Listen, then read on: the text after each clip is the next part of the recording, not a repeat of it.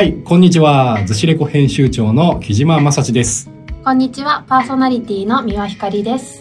はい、えー、ずしレコとはですね、逗子の暮らしに身近なワクワクをコンセプトとしたローカルメディアです。このずしレコが毎週水曜日に配信しているこのポッドキャスト番組、ずしレコラジオでは、ずしレコの、えー我々編集部員たちが、逗子葉山エリアの地元ローカル情報や、ゲストをお迎えしてのローカルトークを毎週お届けしています。ということで、あの、前回はね、2020年初回の収録だったんですが、えっと、まあね、いろいろありまして、僕も風邪ひいたりとかあって、えっと、まだちょっと収録のねスケジュールがね、あの、あまり定まらず、うん一人配信でお届けしました。ということで、えっと、ひかちゃん、明けましておめでとうございます。ね、明けましておめでとうございま今す。年もよろしくお願いします。よろしくお願いします。えー、と前回はね、えー、と逗子葉山に最近オープンした気になるお店のご紹介ということで、まあ葉山ブレッドクラブとか、ホットプレスとか、えー、と逗子のクレープ屋さんの、うん、えー、とバルボラクレープうん、とかですね、えー、とご紹介したんですがどうでしょう？聞いてくれました？聞きましたよ。あ聞いてくれました。配信してすぐ聞いた。あ本当ですか？の朝7時過ぎにそうですね。最近水曜の朝7時って決めてるので、うんうんはい。聞きました。はい。私はこの3つの中だと特に、はい。あの葉山ブレッドクラブさはいはいはい。んが気になりましたね。ですよね、うん。あの時間的にも尺一番長めにとって。実際まあ実際に行ったからね。喋られることがうんうん。そうだよね多かったんで、やっぱりねあの 伝えたいことがいっぱいあったっていう。うん。そんな感じですね。はい。まあ、前回は、えっ、と、ローカルのお店のご紹介という感じだったんですが、えっ、と、今回はですね、テーマは、えーちょっと音楽にフィーチャーしてみたいとうん、思っておりまして、音楽。はい。というのもですね、あの、第14回目の配信、えっ、と、2回前ですね。うん、で、そこでひかちゃんと話していて、話題に上がった、えっ、と、散歩しながらとかね、こう、なんかこう、何か特定のシチュエーションとか、えっ、と、何かしてる時に聴ける音楽のプレイリストを作るといいよねとか、面白いよね、みたいな、うんそんな話がありましたよね。楽しかったあの話。はい。なので、ちょっとその辺をね、プレイリスト、まあ、おすすめの音楽とか、えっ、とね、逗子葉山とかローカルに絡めて音楽についてちょっとお話できればなと、今回思っております。はい。はい。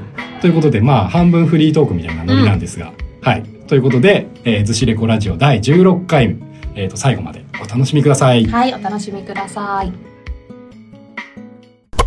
えっ、と、今回ね、音楽をテーマということで、えっ、と、僕、あの、 Spotify での、えープレイリストで、えっ、と、ずしレコーズっていうプレイリストをうん作,、作りましたっていうふうに、あの、何回か前のね、番組で配信でお伝えしたんですけども、はいまあ、そこのね、プレイリスト、だいたいこうね、20曲ぐらいですか。うん、結構、はい、結構ありますね。はい。聞き応え。11月24日ぐらいに更新したんですけど、まあ焚き火をねしながらこのえーとまあ1曲目のねうん。はい、ジジマシーンといううん。アーティストのクラウズを聞くと最高ですっていう話を、うん。まあ、焚き火の回でも言いましたしあとハーフマイルビーチクラブっていうね、うん。それこそ逗子出身の、あ、逗はい子出身のアーティストさんなんですね。はい、シネマアミーゴとかでもねイベントとかやあってい、て。はい、単なるバンドじゃなくてね、うん。そのイベントのオーガナイズとか、うん。まあ、もう本当メンバーの中にカクテルを作るバーテンダーがいたりとか、うん。映像写真とかそういうこともやっているメンバーとのなんかクリエイター集団みたいな感じなのですごくおしゃれでいいですよ。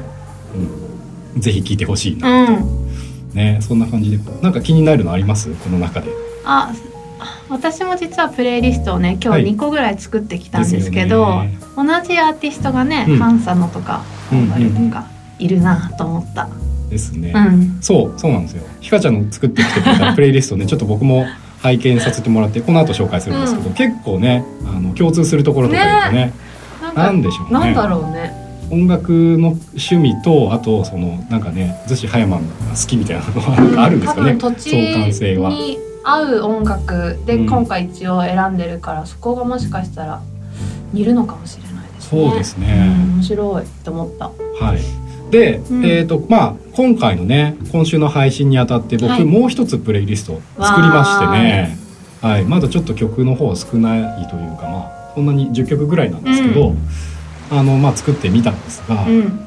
まあプレイリストというかね作るがにあたってうん。何か考えるじゃないですかやっぱその誰かに聞かせたいとかそうですよね。自分のこういう気持ちを詰め込んでますみたいなのとかあるなと思っていて、僕この「逗子レコード2」っていうプレイリストを作ったのちょっと名前後で変えるかもしれないんですけど、まあ、その作るにあたってちょっとまあ思ってたのが、うん。やっぱりあの逗子をね歩きながら散歩しながら聞きたいっていうのもあるんですけど、うん。まあ、帰り道ですよね。そうね。てしまえば、うん、やっぱり音楽聴くタイミングって皆さんもそうだと思うんですけど通学通勤とか、あとドライブ中とか、うん。そんな時が多いと思うんですが、まあ、僕の場合は、まあ、逗子駅に着いて、えー家に帰るまでの時間とか、うん。まあ、歩いてる時間とかね。でそこで聞くっていうタイミングで、えーまあ、夜なので、まあ、帰ってくるのがね。夜に似合うプレイリストっていうことでちょっとねしっとりめのうん。ものが多くなったなという感じですね。ね。はい。この中で、はい。キジーさん特にこれ聞いとけみたいな。のこれ聞いとけ。みたいな そうですね。この、えー「Answer to Remember」っていうあ知らない。アーティストなんですけどこれあのドラマの若手のドラマーで石若俊さんっていう方がいるんですよ、うん、え日本人の？日本人です。日本人のそのドラマーの石若俊さんのソロプロジェクトみたいな形でうんうん。まあ、アルバムの作品なんですけど、まあ、いろんなミュージシャンともコラボしていて、うんうん。まあドラマなんですけど、まあ、ドラム叩いてるんですけどめちゃくちゃおしゃれな曲ばっかりあおしゃれというかねすごいあのいいいいんですよ。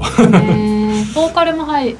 ボーカルはまあフューチャリングみたいな形あで入ってたりするんですけど面白い。この石若俊さんの話ね多分後で後々でも出てくるかなとはあ思うんですけど、はい。へまあ、あとねベック。ベックはご存知ですか、ーレックでもはい。ほぼ聞いたことないですけどベッねクもあのねいろいろキャリア長いですけど、うん。ベックの最近出したねあの作品から一曲入れたりとかあとはもうレディオヘッドとかねあの洋楽もう本当に、えー、とイギリスのバンドですけどこれあの昔聴いてたっていうだけなんですけど これあの本当に寝る前に聴くと最高あな曲で「OK コンピューター」っていう結構昔のやつのリマスター版の最後の曲なんですけど結構ね寝る前にいいんですよ。あと最後にねこう、まあ、入れてたのがイリちゃん、うん、ね大好き。はい、逗子出身ですよ。ね私知らなかった。そうなんですよ。僕も最初知らなくて、うん、で逗子出身のシンガーソングライターで女性でしかもメジュメジャーデビューしていて。めちゃめちゃかっこいいですよね。ね。声が本当かっこいい、そうそうそう。若い若いなのに多分20代とか。え若そうですよね、ん中盤なのに声質的にねすごい貫禄があるというか、はい、ハスキーでね、うんうん。ラップもかっこいいししっとり歌っても素敵だし。そうなんですよね。イリちゃんも結構ねあのハーフマイルビーチクラブと並んで逗子出身でうん。要注目アーティストだなっていうふうに。うんなるほどね、はい、僕思ってます。はい、そんな感じであのね、逗子レコード2、はい、僕の方が作ってきまして、うん、はい。これは Spotify で「はい。ズシレコード2」って今のところはそうやって検索するとそうですね。出てくる。はい。まあでもちょっとあのこの収録を経ていろいろ変えるかもしれないので、うん。ミックスするかもしれないので、まあそこら、うん、そそうですね。そこでの URL をこうね、えっ、とリンクで貼るので、うん、そこアクセスしてもらえると嬉しいなと思います。うん、はい。そんな感じで僕のターンはこんな感じなんですけど、ひかちゃんのねおすすめのプレイリストの話をはい聞かせてもらえますか？そう私も、えっと前々回の、うんえっと収録の後にお互いプレイリスト音楽のプレイリストを作ってこようっていうのをあの宿題にしてたのでねどんなのがいいかなと思って、うん。私は、えっと、シシチュエーションごとに考えて2つ今日はあのプレイリストを作ってきました。はい。で1つ目がえっとさっきキディさんが「寿司レコード2」っていう方で言ってたのと本当に一緒なんですけど、はいはいはい。私も仕事で都内に出ることが結構あるので、うん。うん都内から逗子の方に帰ってくる時に聞きたいなと思う割と電車の中と,、うんうん。え駅に着いてからちょっと聞くっていうぐらいのつもりでプレイリストを1つ作ってきました。うん。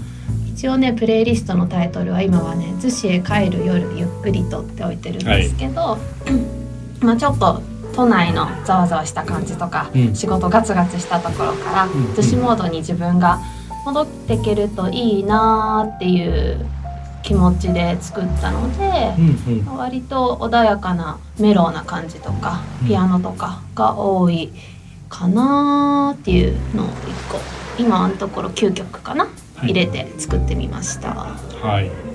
なんか曲順にこだわったりとかっていうところあります？とりあえず詰め込んでみたのか。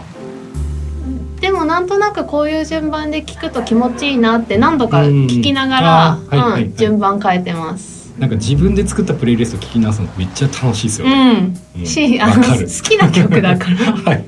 あの普通に今回この2つ作った2つのプレイリストめちゃめちゃ聞いてます。めちゃめちゃ聞いてる。わかる。わかります。僕もずしレコーズあのプレイリスト聞いてます。そうそう。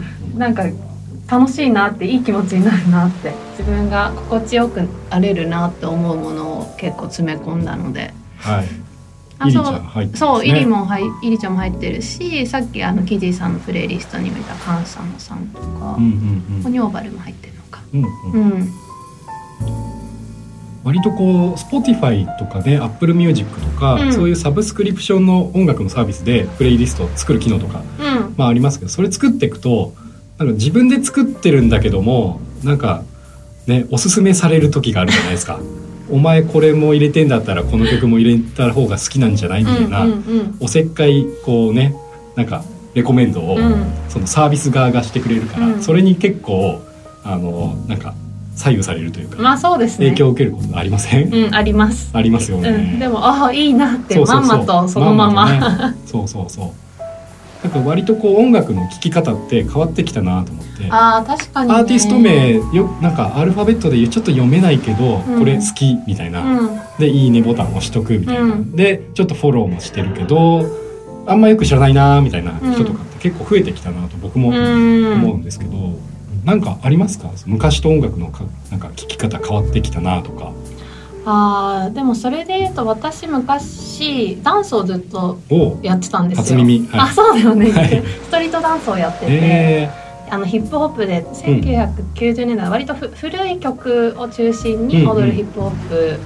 が好きで、ー、ほうほだから、まあ、ダダンスミュージックというかビートが割と強めの曲を聴くことがはい。多かった。かなるほどなと思ってるし、うん。割と踊るのって邦楽よりも洋楽で踊ることとかインストで踊ることが多かったので、はい。あんまり日本人のアーティストの曲って聴いてなかったんですけど、うえー。まあ、年取ってきて 30代になり、はい。なんかあの歌詞がしみるようになってきて。歌詞がしみるようになってきた。はいはいはい。よく邦楽を聴くねようになりました、うんうんうん。そういう変化がある私の中では。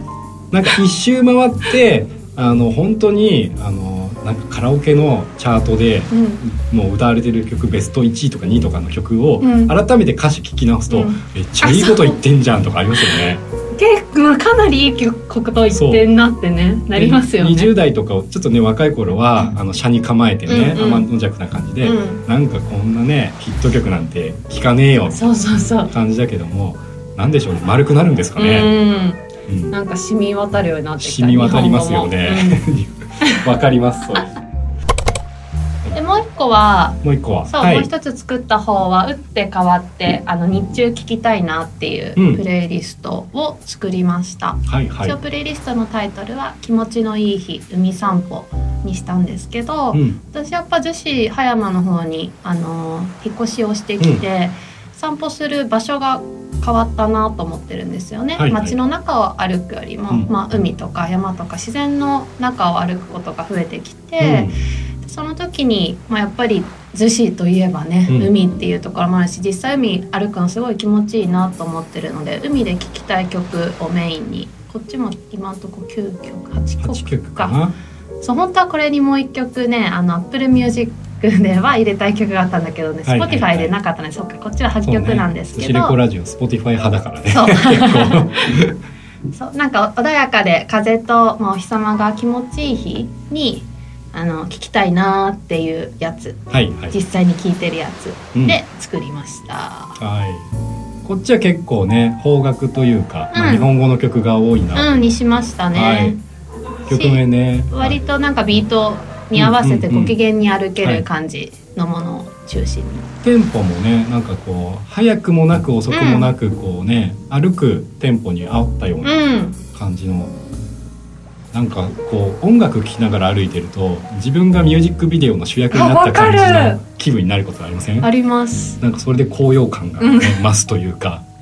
そうそうそう。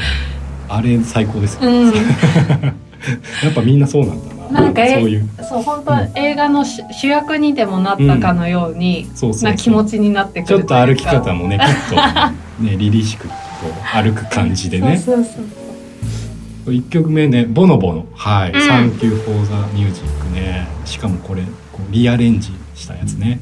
曲自体はかなり昔の曲なんですけど。いつ頃の曲なんですか？いつ頃かな？15年近く前ぐらいですね。だ。うん、でめっちゃいい曲だなとめっちゃいい曲ですよね。これはねもうアンセムですようんね、うん。ライブとかでも最後の方にやるみたいなあ感じだったそうなんだ。でその曲をそのうん。まあ活動長いもうボノボノ15年ぐらいこうた経て自分たちでもう一回アレンジし直してみたいな多分ことをやねっていると思うんですけどすごいあの音楽的なこと言うと、うん。すごいリズムとかそのコードとか使ってるコードとかを変えてるんですよね、うなんだ。ヤッとする感じで。えー。でこんなアレンジなんか超絶アレンジ的にやり直してみたみたいな。もともとは結構シンプルな構成だったりあそのなんかこうねブレイクとか入れてないようなえー。あの曲なんですけど、えーそれをこうね今のテクニックとセンスで作り直したっていうのはなかなかそんなことをやる人あんまりいないんじゃないかなと思うんですけど、うん、そそうですね。そっかこれ聞き直してみてすごいかっけえこの曲みたいな。うん。改めて思いましたね。えーはい出ましたこのクラムボンのね波寄せて。波寄せて。もうこれはもう本当完全に海で聴きたいっていうのもあるし、私が去年、えっと葉山に引っ越しをしてきてから、はい。あのサンシャインドクラウドさんの、はいなんか記念パーティーみたいなのにクラムボンの原田育子さんがライブをしに来ていて、それでもう原田育子さん改めて聴き直すようになり、はい。クラムボンも改めて聴き直すようになり はい。めちゃめちゃこの土地と合ってると思って入れた一曲です。いやめちゃめちゃ合いますよね。なんならねなんか逗子葉山あたりの海で作ったんじゃねえかって確かにもうそう思っちゃうぐらい。でもこれカバーの曲ではあそうそうそうカバー曲ですよね。なんで。すけどそうそうそう。実際クラムボンさんとかうん。も、あの逗子とかでライブ昔してましたからね。そうなんですはい、ね。音玉っていうねライブハウスで、はい、その時一緒に写真撮ってもらいました。い いいなー、そっか。やークラムボンとかねあとあのスチャダラバーの坊主さんとかも、うん。鎌倉とかね逗子とかいろいろこうねゆかりのあるって感じで、まあ、住んでたりとかもするんですけど、まあ、坊主さんとかあと、まあ、シネマミゴのあの逗子海岸映画祭とかでうんも出ている竹中直人さんとか、うん。あとね、まあ、坊主さんとかもクランボーのメンバーとか、まあ、離れ組の中住さんとかも、ななんかその辺の方々がこの辺でこうお忍びじゃないですけどなんかライブしに来ることって結構あるなって、えー、最高ですね、うんそれ。そうなんですよでそういう時ってそのミュージシャン側もオフのねこう、うん。なんか雰囲気でやってくれてるので、うん、なんか心地いいんですよね。えー、なんか都内でライブやる時の雰囲気とはまた違う感じのうんゆるい感じでやってくれているのですごいピースフルな。そうそうそう。みんなそれをねなんか SNS とかにバンバンアップするわけでもなく なんかねみんなだけのこう秘密の感じのね雰囲気だったりするんで、あ、そうなんだ。うん。あネバヤンが入ってますね。ネバヤンも入れましたね。明るい未来何歳なんだろうって思っちゃいますよね。彼ら。そうそうそう。これ Spotify で聞いててもねパッとこうおすすめで、はい、出てきたりとかしあますけど、ね。えー、そっか。うんうんうん。あと最近私がすごい好きなのが、はい。中村佳穂さんっていうアーはいティストなんですけど、多分同い年ぐらいかなちょうど30代前後ぐらいの女性の。でもともとは、うん。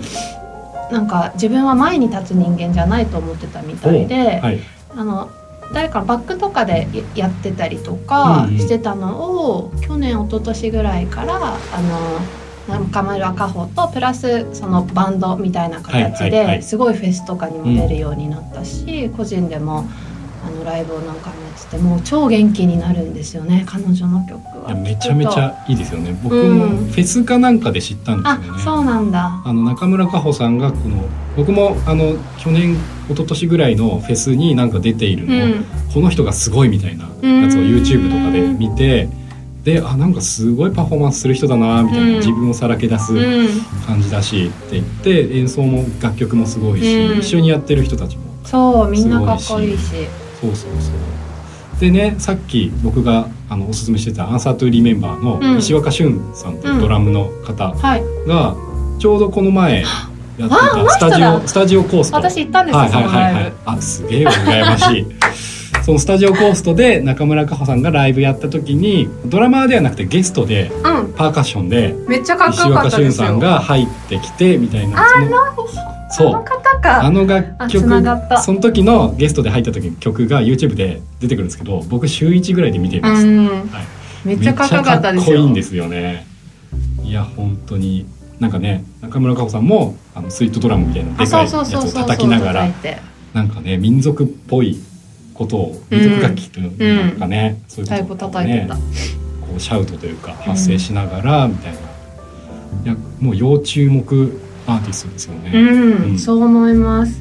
そうそうそう。なんか本当になんだろうな。う喋り？そうん。のライブ中の喋りも全部歌になっちゃうし、うんうんうん。歌もなんか語りかけるよううなん。言葉だし、そう自然にしかもなんかすごくあ合うんですよね。マッチに、うんうんうん。マッチするなと思って。この今回入れた1曲以外もよく聞きますねやっぱり、やっぱりあのライブをねライブの動画とかでもいいですけどライブ見ないとこの人の凄さはわかんねえんじゃないかなって思うんですよね。僕あの去年のライジングサンロックフェスティバル、うん。あの夏にあった。うん。で台風10号かな。うん。15号19号がすごかったって言ってましたけど、10号が北海道に直撃したんですよ。うん。ライジングサンロックフェスって石狩湾でやってた。うん。でその時に僕ナンバーガールっていうバンドを目当てにうん。北海道行ったんですけど初日が中止になっちゃって。そうだよね中止だった。そうそうそう。でその初日の夜中に中村佳穂さんが出る予定だったんですよ、うんでもう初日中止になったってことでなんかそのね鬱憤とかもありつつ、うん。それをあのその当日初日のよ中止になった夜にまあ東京の方に戻ってきてかうん。行ってなかったのかな、うん。東京で代官山で、うん。えーとライブしてたんですよ、うん。でそれをこうライブ配信してくれてて、うん。僕はそれを北海道の一人で撮ったホテルの中で見ながらあそうなんだ。あもうこれが俺の中の「ライジングさん初日や!」っていう感じでで本人もその出られなかった、うん。まあ悔しさとかそういうところ共感するような MC とかを言ってくれて、めちゃめちゃ良かったです、へー。そこでもうさらにファンになりました、なるほど。いやーもうね最高でした。うん、今年も行きたい絶対中村佳穂さんのライブはと思ってます。なんか僕の知ってる友達とか結構そのスタジオコースのライブ行ってて、うん。うんなんだよと思ってなんか、うん俺も行きたかったなみたいななのでねそうもう絶対今年行きたいライブの一つですね、うん、行きたいし来てほしいですね。うん、そうですね。来てほ海しいです、ね。の家でぜ歌ったら最高なのにいやーいいですねう。いや本当にいいな。うん寿司葉山あたりでやってくんねえかなっていう。星野源も入ってますね。うん、星野源もセイムシングス。はい。紅白でもね、やってましたね。結構話題になって。そうそうそう。歌詞がね、うんなんかスクリュー流いううんバージョンかな。うんうんはい。放送禁止用語のあっちはね言えずね。そうそうそうそうそう NHK なんでつって。そうそうそうそう。私もともと星野源さんも好きなんですけど、はいスーパーオーガニズムが好きで、あなるほど。もともと知ってたんですか？もともと知っえー、てた、はいはいはいはい。そうそれで逆にそっちからえスーパーオーガニズムがうん星野源とコラボすんの、と思って。聞いたらめちゃめちゃかっこよくてうんうんうん、好きになった一曲ですね。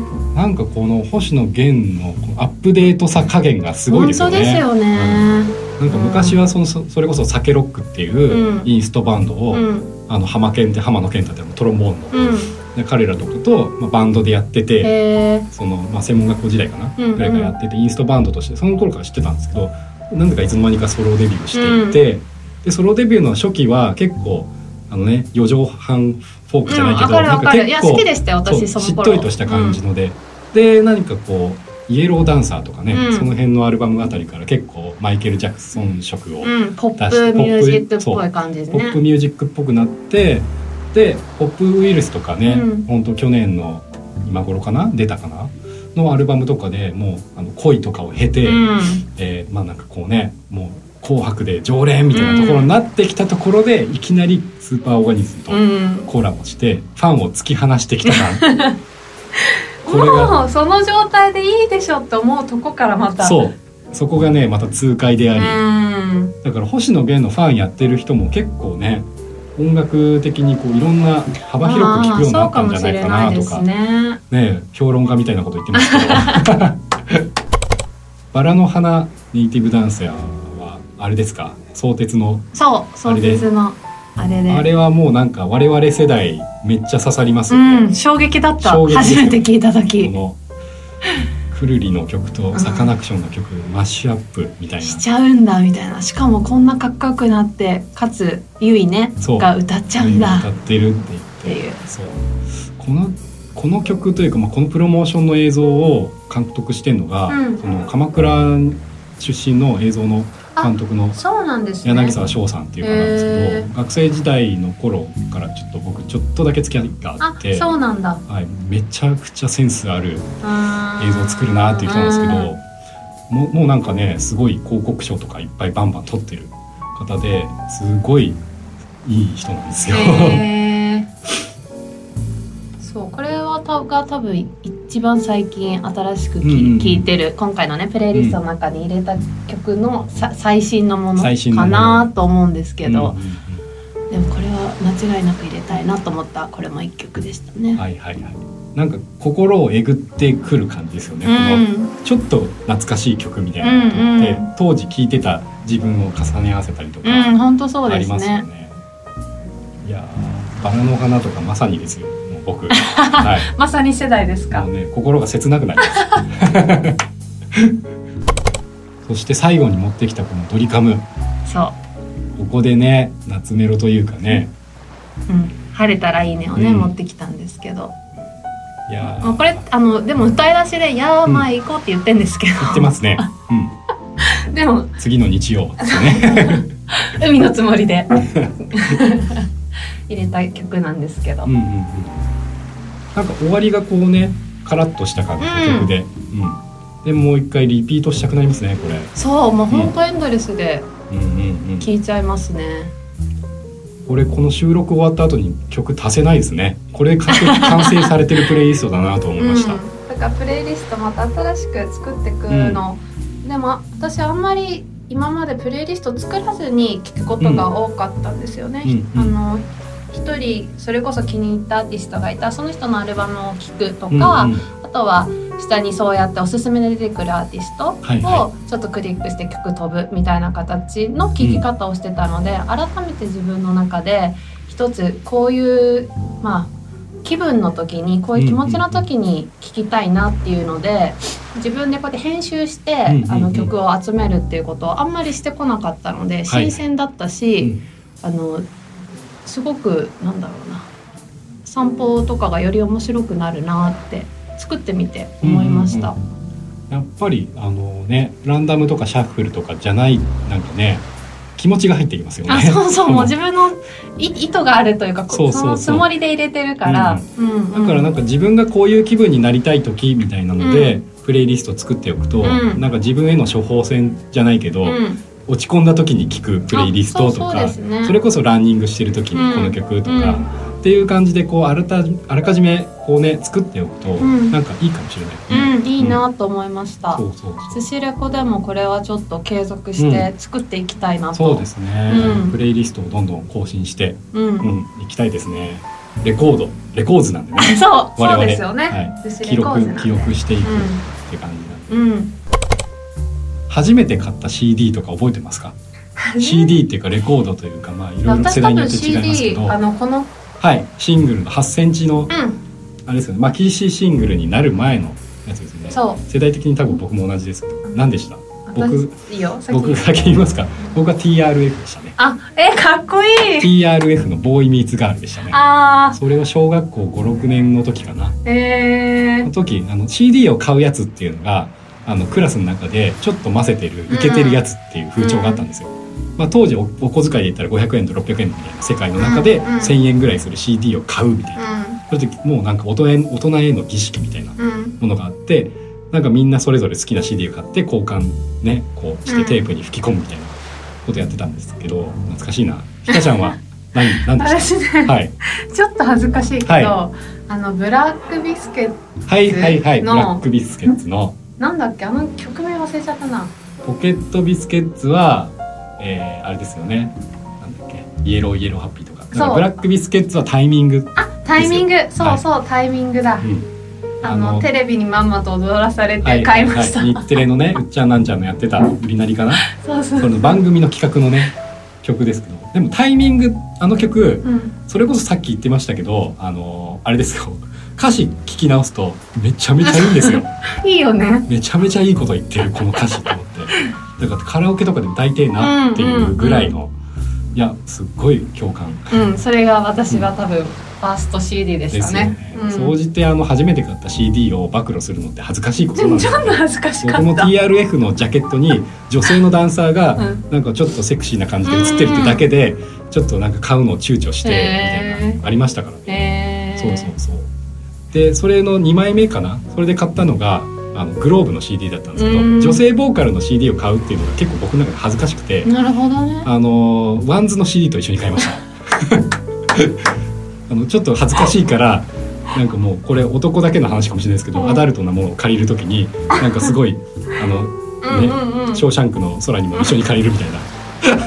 そんな感じで。う。ねかぶせな感じみたいなことをね、へー。やってました、はへー。い、この辺なんかね この辺の話題はまた取っときましょうか。うん、取っときましょう。そうですね、うん。ゲストの人にも聞きたいですよね、うん、確かに、うん。面白いかも。はい。そんな感じでね。はい。はい。第16回目の「ずしレコラジオ」うん、音楽の話はね結構ね楽しいですね。音楽私もケジさんも好き。うん。なんですね。ですね。それが分かりましたね、うん、それが分かった。そうそうそう。まあパーソナリティとしてね入っていただいてあれですけど、まだねひかちゃんのこととか僕のこともね多分全然知ってないこととかもいっぱいあると思うので、うんこういった感じでねお互い深深掘りしていって、うん、まあ、ゲストの人のね話も深掘りできたらいいなとうん、思います。うん、はいそう思います。ですね。ということで、はい、今週はこんな感じですかね。はい。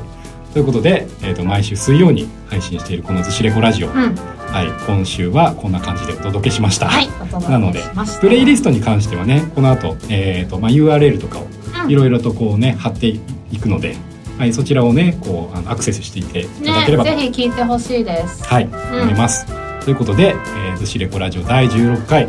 えー、と、えー、ずしレコ編集長の木島正史と、パーソナリティの三輪ひかりでした。はい。ではありがとうございました。ありがとうございますまた来週。はーい。